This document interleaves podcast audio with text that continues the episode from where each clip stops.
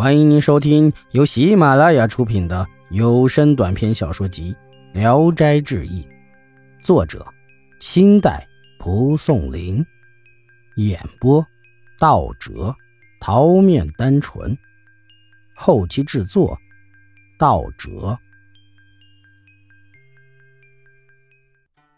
阿英搓了一些土，拦在门外，嘱咐家里人安心在家中住着，不要出门。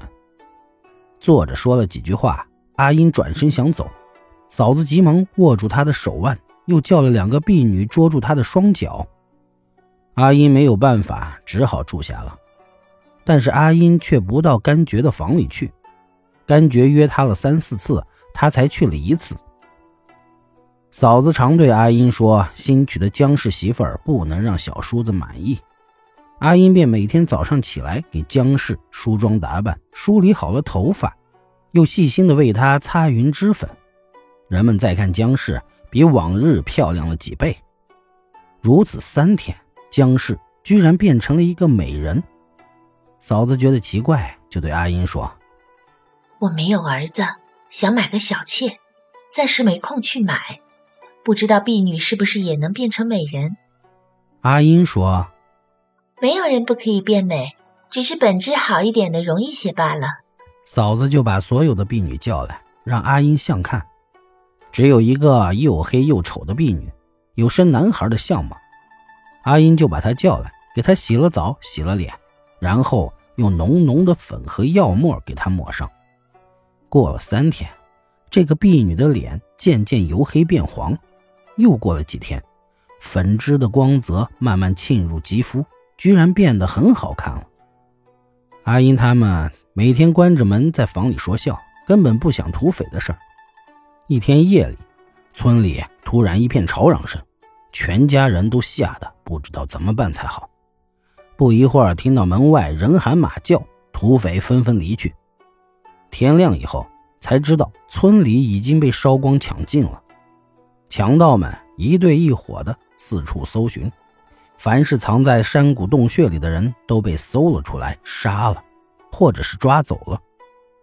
于是甘家的人更加感激阿英，把她当做神仙看待。阿英忽然对嫂子说：“我这次来是因为忘不了嫂子的情谊，暂时为你们分担离乱的忧愁。哥哥不久就要回来了，我在这里就像俗话说的‘非礼非逃，不伦不类’，让人笑话。我要走了。”有时间我会再来看望你们的。嫂子问：“你哥哥在路上没事吧？”阿英说：“最近有大难，但这不关别人的事。秦家姐姐受过哥哥的恩惠，我想一定会报答他，所以不会有什么事。”嫂子留他过夜，天不亮，阿英就走了。甘玉从广东回来，听说家乡闹土匪。便日夜兼程的往回赶，路上遇到贼寇，主仆二人把马扔了，各自把银子扎在腰间，钻进棘丛中躲避。这时，一只秦棘鸟鸟飞落到了荆棘上，展开翅膀遮盖住了他们。甘玉见他的脚缺了一个指头，心中感到奇怪。不一会儿，贼寇从四面包围过来，在荒草丛基中走来走去，好像在寻找他们。主仆二人吓得连气都不敢出，直到倒扣走光了之后，那只鸟才飞走了。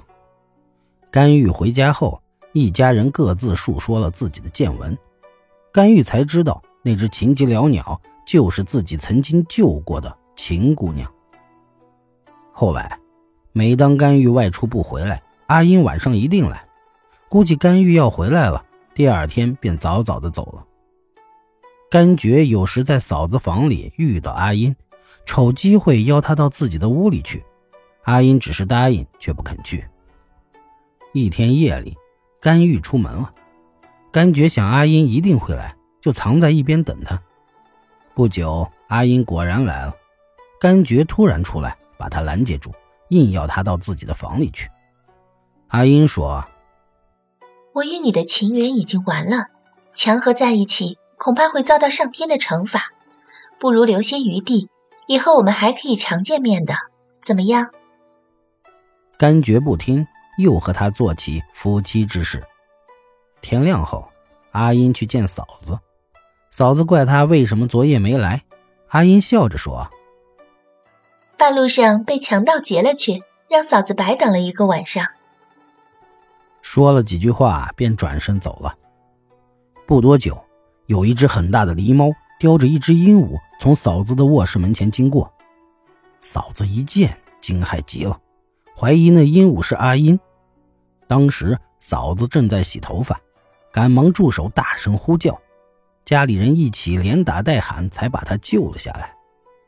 鹦鹉的左翅膀沾满了血，已经奄奄一息了。嫂子把它放在膝盖上，抚摸了很久，才渐渐的苏醒，自己用嘴整理着翅膀。